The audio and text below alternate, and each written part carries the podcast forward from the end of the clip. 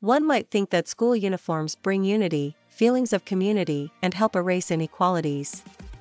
But what's the actual effect on students, their behavior, attendance, and feelings? Are the theories of those in favor of them backed up by science? Recently, a team of researchers in the US published their findings on the subject, having observed that uniforms don't build a sense of community and may even contribute to reducing students' sense of belonging to the school. Students also felt restricted by not being able to use this mode of self expression. The Wordle phenomenon has been everywhere in recent weeks.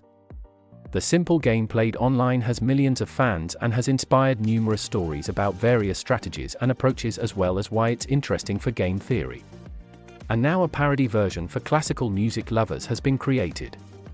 Called Byrdle in reference to William Byrd, an English composer and organist of the Renaissance era, the principle is essentially the same but all of the mystery words to be guessed are related to classical music, and to the world of choirs in particular. The Year of the Tiger kicked off this week and brands were keen to get in on celebrations.